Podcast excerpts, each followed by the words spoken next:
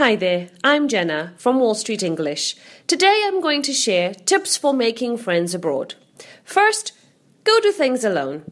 You are also much more open and approachable when you're not surrounded by a posse.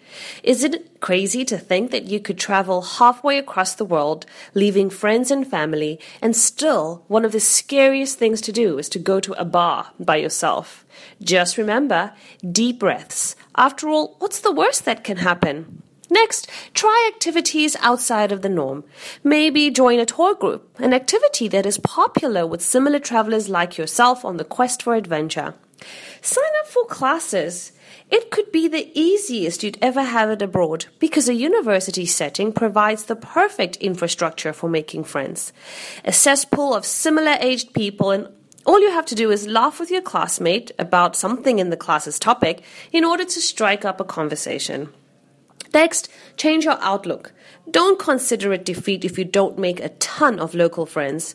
Locals can be harder to meet than expats, and while they're great for the language thing, any friend from any background is all you need to avoid asking for a table for one at brunch. Follow up. What lies between acquaintances and friends?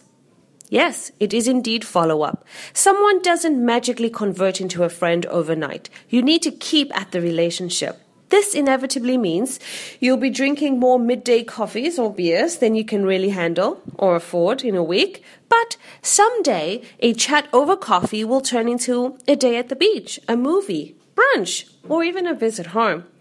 But of course, new friendships are one of the reasons we head abroad in the first place. New friends keep us from hopping the plane back home the minute we're having a rough time. So get comfortable being by yourself when you travel abroad, then push yourself to get out there. Well, that's all for today. See you next time.